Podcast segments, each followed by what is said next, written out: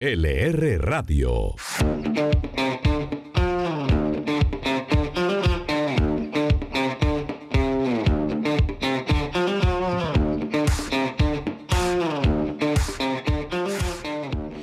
Buenos días a todas nuestras audiencias. Emprendemos aquí un nuevo viaje por el mundo de los negocios, las finanzas y el emprendimiento.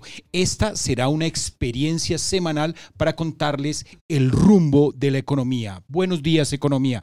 Me acompañan como siempre y como siempre me van a acompañar Vanessa Pérez, editora de La República. Muy buenos días, Fernando. Jorge Haley, espíritu emprendedor de este nuevo proyecto? Muy buen día, qué placer estar con ustedes. Pues mire, arrancamos con esta revisión semanal de todo lo que acontece, de todo lo que hacemos. A lo largo de nuestra historia, 70 años haciendo un periódico, nos lanzamos en este viaje de llevar contenidos económicos por esta nueva experiencia, la R Radio.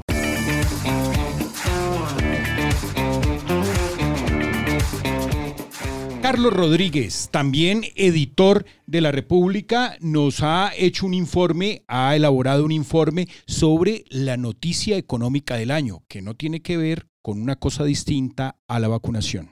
Les cuento que a pesar de que la vacunación avanza a paso de tortuga y que esto podría poner en riesgo la reactivación económica, Colombia es uno de los países que mejores proyecciones de crecimiento tiene para este año. Según la calculadora del Fondo Monetario Internacional, el país crecería 4,6%, solo superado por países pares como Chile, que ya ha vacunado a más de 20% de su población y que crecería 5,8% en 2021, y Perú, que llegaría a crecer hasta 9%. Recordemos que la meta del gobierno nacional y que plasmó en el plan financiero es crecer 5% en 2021, aunque incluso a esos niveles estaríamos muy lejos de lo que veíamos antes de la pandemia.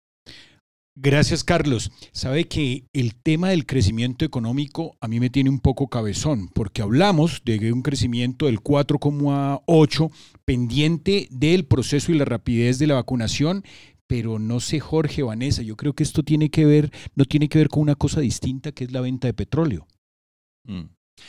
Yo creo que hay que mirar, a ver, el primer punto que hay que mencionar es que obviamente que este año el país se recupere económicamente es una gran noticia para todo el país y para todos los ciudadanos. Sabemos que el crecimiento económico, cuando uno supera tasas del 3 o del 3,5%, generan automáticamente creación de nuevo empleo. Y esa es una buena noticia para la, para la ciudadanía. Ahora, hay una pregunta que indudablemente hay que hacerse y es que Colombia viene de un año 2020 que ha sido muy difícil, en el que el gobierno ha tenido que gastar mucho dinero, ha tenido que endeudarse más, con lo cual tiene un déficit fiscal mayor. Y claro, este año, el 2021, ¿se va a corregir ese déficit o vamos a seguir complicados eh, de cara al futuro con, con las cuentas públicas? Jorge, yo creo que el déficit está, esa no es la pregunta que hay que hacer. El déficit ya está planteado y tenemos que asumirlo, y el gobierno, los empresarios, todos. Lo que hay que hacer es empezar a producir, es empezar a mover las industrias, empezar a mover los sectores, desde la señora de la tienda de la esquina del barrio hasta el gran empresario como Arturo Calle. O sea, ya tenemos que hacer a un lado la pregunta de ¿hay déficit?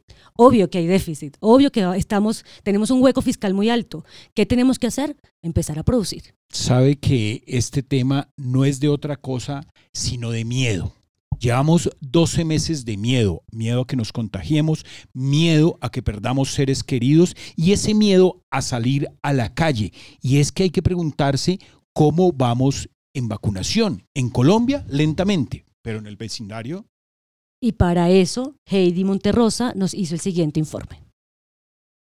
Estados Unidos y Chile se mantienen como los líderes indiscutibles en América en número de dosis administradas por cada 100 habitantes. Al 7 de marzo, el país norteamericano había aplicado 27,02 dosis por cada 100 personas, mientras que el país austral había puesto 24,19. Con una gran diferencia de inyecciones por cada 100 habitantes, en tercer lugar está Canadá con 6,32 seguido de Brasil con 5,10 y Panamá con 4,83. Colombia está en el puesto número 13 de la región con 0,58 dosis. LR Radio, Economía, Finanzas y Buena Música.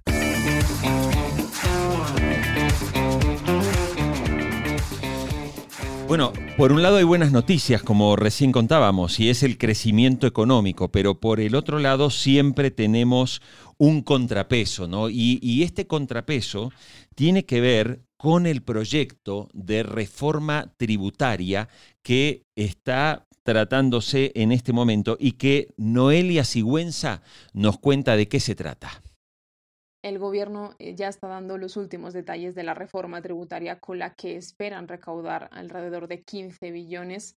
Entre los pilares que se han ido conociendo de momento de esta tributaria de Carrasquilla está el de ampliar el IVA a más productos de la canasta familiar. Hoy en día la tarifa general es de 19%, pero hay 83 productos que están exentos, excluidos o tienen una tarifa 5. En ese sentido, por ejemplo, la semana pasada Desarrollo propuso que estos podrían pagar una tarifa de 8%. También se ha hablado de que más personas podrían empezar a declarar renta. Igualmente, la FM conoció que se podría aplazar el descuento del ICA, se podría extender el impuesto al patrimonio o incluso crear un nuevo impuesto, en este caso a las megapensiones. Tremendo viaje. Virus e impuestos. Ese es el dilema, virus e impuestos. ¿Por qué? Porque, ah, bueno, le puedo meter otro. Dosis de la vacuna. Virus, dosis de la vacuna e impuestos. Bueno, acá vamos a debatir y creo que no nos vamos a poner de acuerdo, Fernando. ¿Por qué? Eh, de verdad lo digo, como periodista económico, que me parece un despropósito subir los impuestos. Recién Vanessa nos decía algo. Eh, tenemos que aceptar que hay déficit fiscal. Lo que pasa es que hay que decirle siempre a la gente que aceptar que haya déficit fiscal, la plata no se fabrica. ¿sí? La plata la genera, la genera la riqueza de un país, es decir, la capacidad de producir bienes y servicios, que estos servicios además se puedan exportar, se puedan vender al mundo y así se crea la riqueza. Cuando los estados, como está haciendo en este momento el gobierno de Colombia, propone ir a una reforma tributaria en donde lo que van a subir son los impuestos, lo que le están diciendo a usted, doña Rosa, a usted, don, don Juan o don Manuel, le están diciendo, señor, yo le voy a sacar plata de su, de su bolsillo ¿sí? para poder pagar ese déficit fiscal que es el gasto público del Estado. Eh, y en esto, Vanessa, yo planteo una posición siempre muy, muy clara, y es que en la medida que un país sube los impuestos y crece la presión impositiva, el resultado de ese país a nivel crecimiento, a nivel económico y a nivel de bienestar de la gente tiende a empeorar. No sé qué piensa usted. Sí, pero hay un, lado de ese pequeño porcentaje de riqueza concentrada que debe pagar impuestos. No sé si todos, no sé si todos por igual, pero hay que racionalizar el pago de impuestos. ¿Y cómo empezamos a racionalizar el pago de impuestos? Por la gente que tiene más ingresos. Creo que eso podría ser un buen filtro para empezar a decir si efectivamente la vía del impuesto es la forma para tapar los huecos que tenemos. Sabe que Jorge, Vanessa. La primera pregunta no se ha hecho y la pregunta es, eh, ¿la ciencia tributaria parte cuando se adopta, cuando la traemos, una cosa es Dinamarca y otra Cundinamarca, cuando la traemos de otros países, partimos de que aquí pagamos impuestos. Pero aquí impuestos pagamos los mismos de siempre, las empresas y los que tenemos un trabajito formal. El resto no pagan impuestos. La informalidad en Colombia es enorme. Cuando aquí la gente se balanza en ristre contra el IVA, pero señores, yo puedo pagar un huevo que hoy vale 300 pesos, lo puedo pagar en 320, no hay problema. Yo tengo un buen ingreso y ya soy una persona mayor que he, que he hecho algo de riqueza. Pero, ¿por qué la gente pobre tiene que seguir subsidiándome ese huevo a mí, Jorge? Es decir, yo lo puedo pagar en 320, pero como no le ponen IVA a la canasta familiar, es el pobre el que subsidia al rico. La naturaleza tributaria colombiana hay que adoptarla a los niveles internacionales. En Colombia no tributa la gente. Claro, lo curioso, lo curioso de todo esto es que generalmente la posición suele ser hay que subirle los impuestos a los ricos, pero es que las tasas y las alícuotas que se, pasan, que se pagan en Colombia, que precisamente las empresas formales y muchos de los que nos están escuchando saben que la DIAN tiene prácticamente una pistola 9 milímetros en la cabeza para controlarle si paga el IVA, si paga los impuestos patrimoniales, si paga todo, porque las grandes empresas son como ir a pescar en una pecera, o sea, los gobiernos van a las grandes empresas, con lo cual creo que el debate, y en esta sí es una posición que siempre, eh, que siempre planteo, la alta tributación es eh, deplorable. Hoy estamos hablando de que Colombia paga un IVA de 19% y lo van a extender a más productos. Claro, cuando yo miro el resto de la región, Fernando, cuando yo miro el, resto de la, región, y ahora Vanessa nos puede ayudar. Vanessa, yo soy argentino. En Argentina se paga el 21% de IVA. Nunca me voy a olvidar cuando en 1996 el ministro Domingo Cavallo dijo, por solamente un año vamos a subir el IVA del 18 al 21. Han pasado el 96 hasta ahora. ¿Cuántos años? Han pasado 25 años y seguimos pagando en Argentina un IVA de 21%. ¿Qué hace una alta carga fiscal provoca y promueve la ilusión y la evasión de los impuestos. Cobre, señor, impuestos bajos, la gente y las empresas lo van a pagar. Cobre impuestos altos y la gente va a tratar de eludirlos. ¿Cómo estaban esa, en, el, resto, por ejemplo, de la región, las tasas de IVA? Mira, hay varios números. En Uruguay es el 22%. En Perú y en República Dominicana 18%, en Brasil, nuestro vecino 17%, en México 16%, en Honduras y Nicaragua 15%, en Costa Rica y El Salvador 13%, en Guatemala y Ecuador 12%, en Paraguay 10% y en Panamá también 10%. Sabe que aquí el tema no es de cobro, es que aquí estamos juntando una, aquí estamos haciendo un revuelto, porque es que no son las mismas condiciones económicas. En Colombia el que estrenó el IVA realmente fue el régimen de Belisario Betancourt entre 1900 en 1982 cuando se estrena el IVA es un impuesto al valor agregado que se ha ido subiendo. Vamos el 19% sabe que hay una buena cosa que nos hereda la pandemia Jorge Vanessa y es que el gobierno probó bien que a los pobres se les puede devolver el IVA yo creo y voy más allá yo sí creo que la canasta familiar toda hay que grabarla con el 8% toda incluidos los huevos y la leche, y ponerle 8%, dejar en el 19% lo que esté, pero, oído muy bien, que se le devuelva a los estratos 1, 2 y 3, porque para eso hay 6 ven 4. Ya sabemos dónde están los pobres, que no es por la fachada de la casa si vive en Rosales o en Matatigres, no, es por sus ingresos, porque hay gente que vive en Matatigres que es mucho más rica que el que vive en Rosales. Entonces, por ingresos, devolvámosle a la gente lo que invierte en IVA. Yo, voy a, yo tengo una posición eh, contraria a Fernando cuando él decía al comienzo que no, acá no se paga impuestos.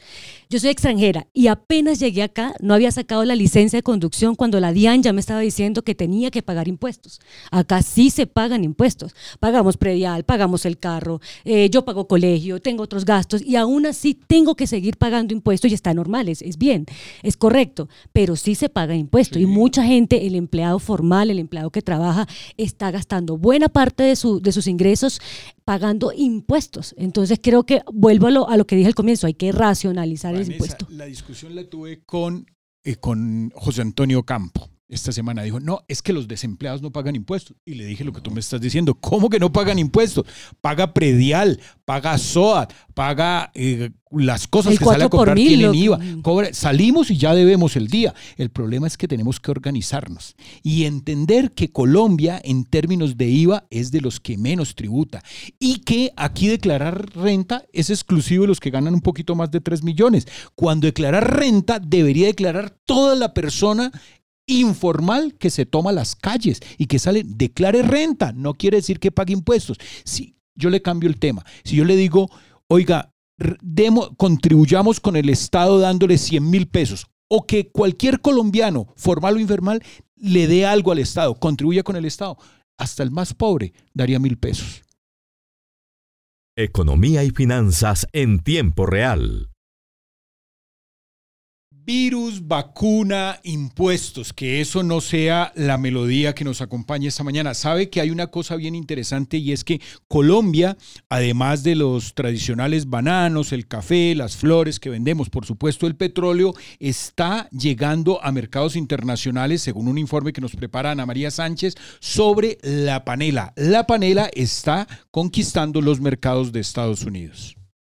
Aún con la crisis económica y lo mal que tiene esto el bolsillo de muchos sectores de la economía, los negocios del agro siguen creciendo y están llevando productos netamente colombianos a las mesas de miles de extranjeros. Esta vez el turno es para la panela, con una empresa que se llama All Green Food y que exportó por primera vez panela pulverizada y bebidas de aguapanela con limón a Estados Unidos. Todo eso por un valor de 57 mil dólares. Eso quiere decir entonces que los norteamericanos ya están probando nuestra emblemática bebida, la que le da la energía a los chiquitos y a los grandes. Una gran noticia para el país y resaltando, por supuesto, que para lograrlo, ProColombia fue la que lo apoyó con la asesoría del registro de instalación del producto y también le dio la asesoría para todos los trámites de exportación. Y otra buena noticia local esta mañana es que por fin hay un movimiento positivo en el mercado de carros. Nos los cuenta Joaquín López.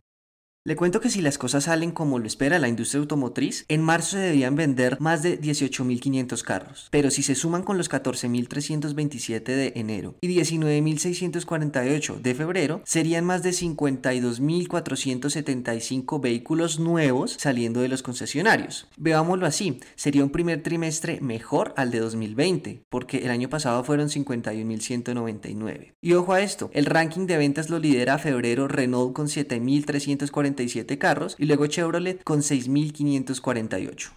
Los que creen que su futuro es el éxito, escuchan LR Radio.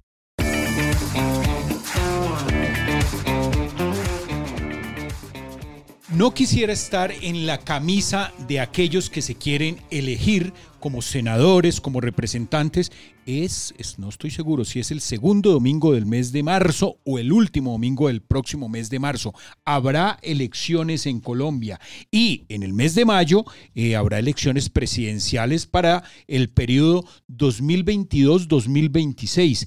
Esto es un tema que obviamente eh, hace que hagamos nuevas cuentas. No quisiera estar en camisa, en, las en la camisa de once varas que va a estar el presidente de Colombia, que le toque que lidiar con semejante deuda externa y con semejantes problemas. ¿Quiénes son, de cara al partidor político, Vanessa, las personas con mejor imagen y favorabilidad o desfavorabilidad de cara a las elecciones? Estamos a 13 meses de la primera vuelta presidencial y aunque no sabemos los candidatos oficiales que se pelearán por ocupar esa silla en la Casa de Nariño, ya hay nombres presidenciables. Precisamente en ellos se fijó la última encuesta de percepción ciudadana de Invamer, firma que le preguntó a las personas qué tan favorable o desfavorable es la imagen de estos personajes. Le cuento que le fue muy mal a Gustavo Petro, con 46% de nivel de desfavorabilidad. Le sigue Marta Lucía Ramírez, quien tiene una desfavorabilidad de 40%. Quizás es esto lo que la pone a dudar si presentarse o no como candidata. Continúo con el listado y el turno es para Roy Barreras, como el tercero en esta lista con un nivel de desfavorabilidad de 35%. Y dejé para lo último tres posibles candidatos de impacto el que va punteando, que es Sergio Fajardo, tiene apenas un 25% de desfavorabilidad, mientras que su favorabilidad es de 39%, que es alta. El otro candidato es Federico Gutiérrez, con apenas un 11% de desfavorabilidad. Y finalmente está Gaviria, que pareciera que mientras más dice que no va a ir como candidato presidencial, más sube su favorabilidad, que ahorita está en 25%. Oiga, Jorge, sabe que después de Colombia, pocos años después del Frente Nacional, siempre el presidente en Colombia lo ha elegido las FARC, o porque hay que atacar a las FARC, o porque hay que hacer proceso con las FARC, como que la política colombiana no la hemos eh, farizado, no sé cuál sería la palabra. Farcarizado. Farcarizado. Pero sabe que obviamente el temor hoy es, y aquí nos acompaña Jorge, que yo es que nunca bien he sabido si su nacionalidad es española, es, es peruana o es argentina, y Vanessa, que Vanessa desde hace bastantes años vive y trabaja con nosotros en la República, pero es venezolana. ¿Cómo no caer en una argentinización o una venezolanización de las cosas? ¿Cómo lo ve Jorge? Pucha, Fernando, a ver, este es un tema que desde el punto de vista para mí del análisis político, no soy un especialista en política, pero es algo que sí es preocupante. Y es que, eh, bueno, yo soy argentino, ¿sí? Pero eh, tuve la oportunidad de trabajar en Venezuela hace algunos años y recuerdo que yo le decía a mis amigos en Argentina y familiares, digo, cuidado que el futuro de la Argentina se parece al futuro de Venezuela con Chávez. Y mm, en general los comentarios eran muy reticentes, diciendo, no, nunca nos va a pasar lo de Venezuela. Pues miren la realidad de la Argentina de hoy.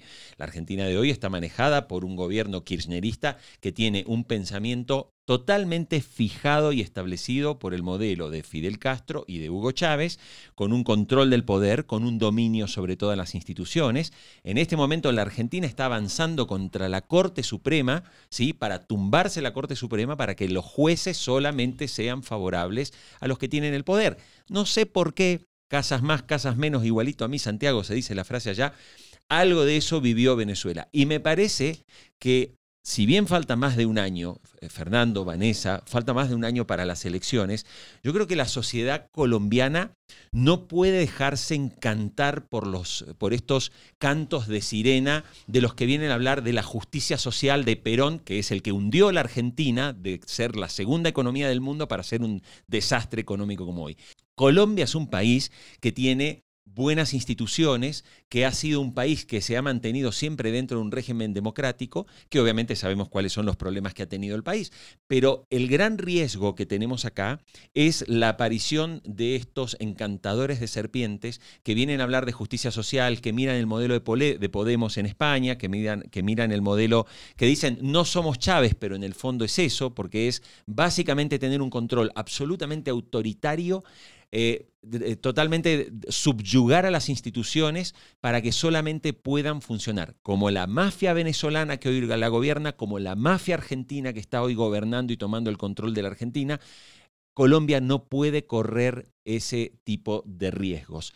Eh, y creo que, bueno, Vanessa nos puede hablar mucho finalmente por venir precisamente de, los que uno dice los recuerdos del futuro. Vanessa, que yo siempre admiré a Venezuela, digamos, desde antes del tema de Chávez, a mí Venezuela tiene todo el Caribe, tiene selva, tiene, tiene Andes, tiene, es el país más rico, pero ¿por qué llegamos a esto?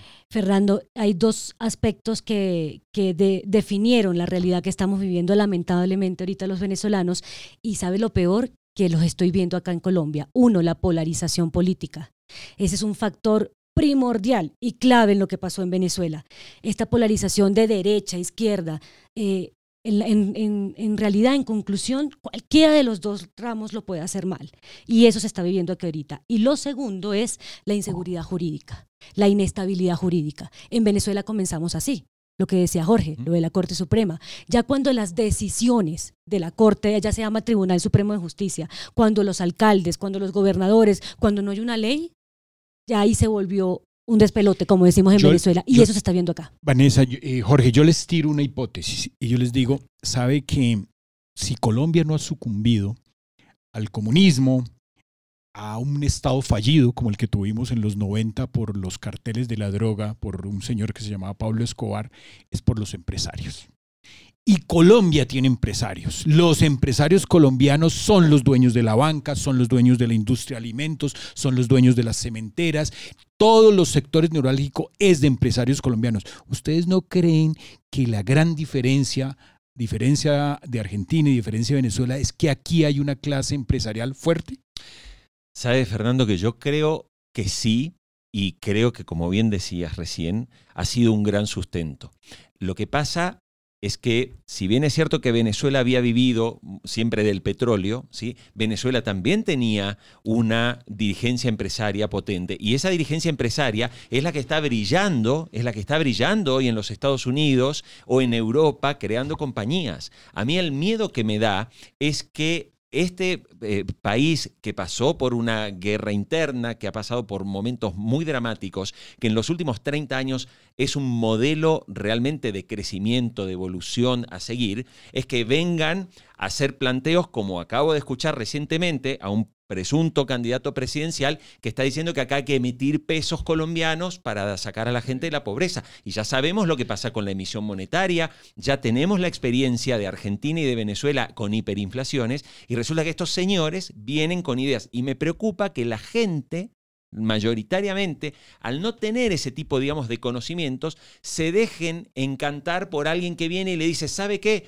No salga a trabajar, señor, no salga a hacer su día, que yo le voy a dar a usted sus 500 mil pesitos. Así fue la Argentina. Hoy la Argentina tiene 23 millones de personas que viven en el Estado y 7 millones y medio que los mantienen en el sector privado. Óigame, Vanessa, los empresarios venezolanos se fueron todos para Miami, dejaron tirado el país. No, no todos, no todos. Hay una es cierto, mire, de 15 mil empresas o 15 mil negocios que se crearon en el último año, yo creería que el 90% se eliminó pero los que quedan ahí, y le puedo, le puedo nombrar, todavía Alimentos Polar está ahí, la gente de Farmatodo todavía está ahí, la gente de carros todavía está ahí, los empresarios del sector automotor todavía están ahí, están esperando que esta situación cambie. No es fácil, no es fácil porque tienes políticas en contra de la producción industrial, tienes expropiaciones, em, tienes mm, trabajadores y sindicatos, una fuerza sindical muy fuerte que te impide progresar y eso es un factor primordial y clave a la hora de evaluar qué está pasando en Venezuela en el sector empresarial.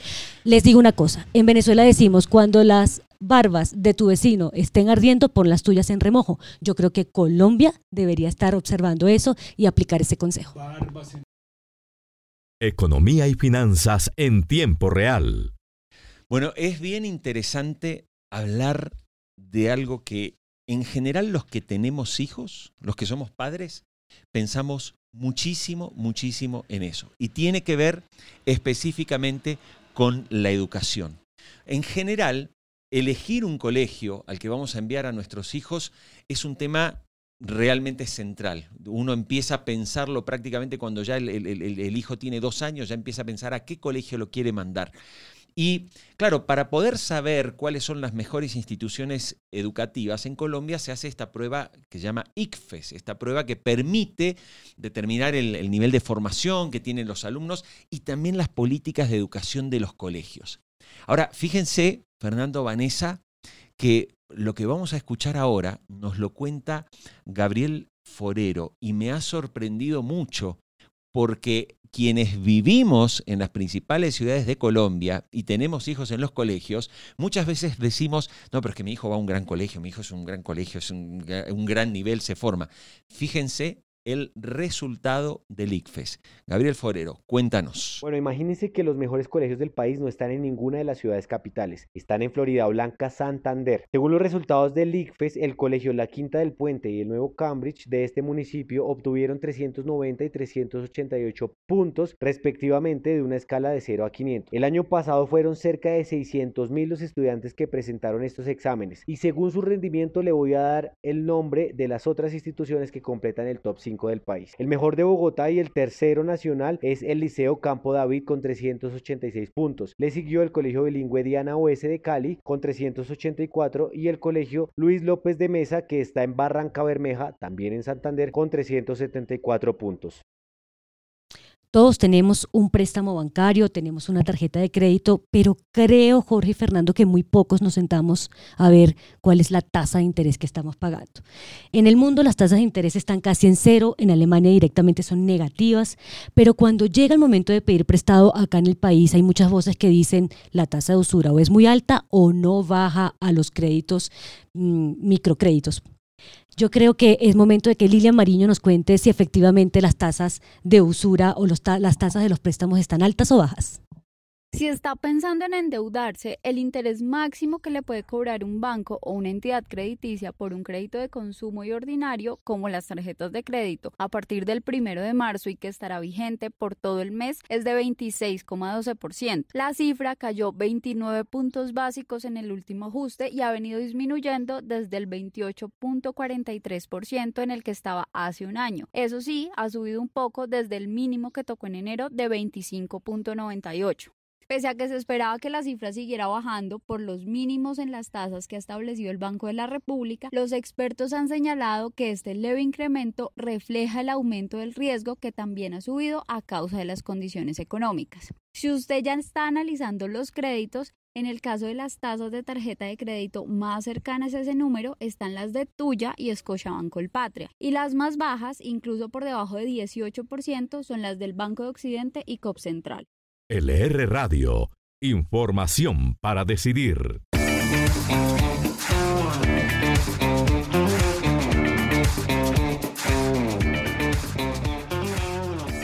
En la recta final siempre es bueno saber qué está pasando con el dólar, los adoradores de la divina moneda. Mire, este tema del dólar todo mundo vive pendiente. 3.600, 3.650, incluso 3.700. El problema no es que el dólar esté caro, el problema es que ganamos muy pocos pesos.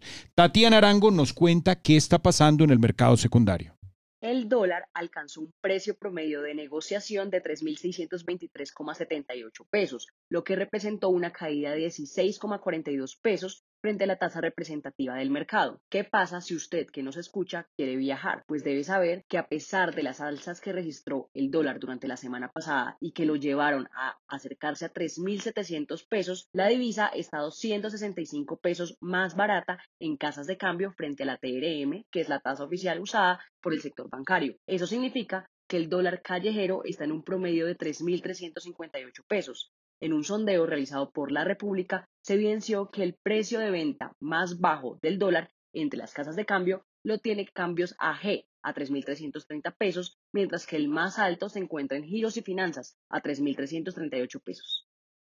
Nuestra voz oficial de los indicadores de lo que va a pasar la próxima semana. Freddy León, ¿qué va a pasar con el precio del dólar eh, la próxima semana? Los analistas pronostican que la moneda estadounidense baje, pero que siga sobre 3.600 pesos en la semana. Por el lado del petróleo, las apuestas están por un barril de WTI a 65 dólares. En cuanto a las acciones, le cuento que el mercado espera que el Colcap se ubique en 1.366 unidades y las proyecciones señalan que el euro estará en un promedio de 4.304 pesos.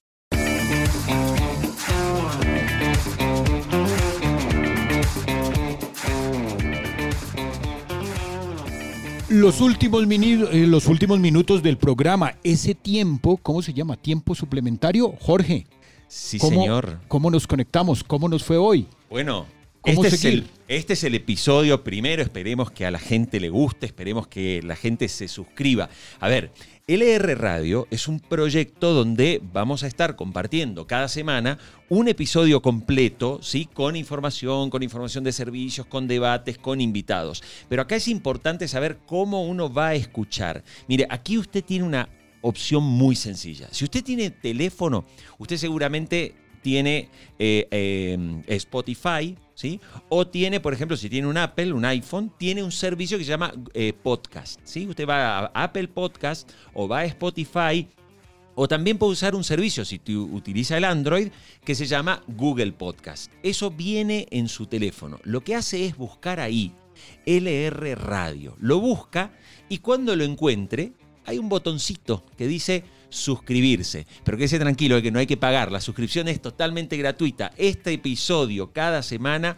que usted tiene a disposición lo va a recibir gratuitamente.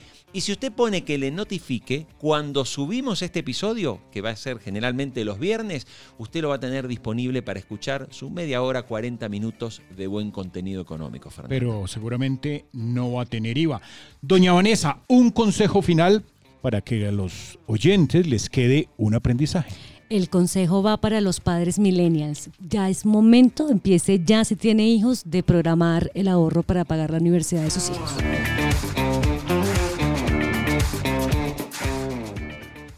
Jorge, no se, me vaya a ir, no se me vaya a ir sin su consejo. Yo voy a ir con un consejo de los abuelos. Un consejote. Sí, un consejo de los abuelos que dice, cuide las monedas, ¿eh? que los millones se cuidan solos. Yo el consejo es reciclar, pero no tengo nada de verde ni nada que tenga que ver con veganos y esas cosas. Mi consejo es reciclar. Si tiene un niño de 6 años, guárdele la ropa, que de pronto tiene otro hijo, recicle en la casa. ¿Por qué tiene que comprar ollas? De pronto recicle ollas, recicle esas cosas que finalmente por eh, consumismo estaba comprando cuando las cosas viejas pueden tener una segunda oportunidad. Muchas gracias a toda la audiencia y muchas gracias a todos nuestros compañeros. Gracias Jorge, gracias Vanessa y estaremos aquí la próxima semana.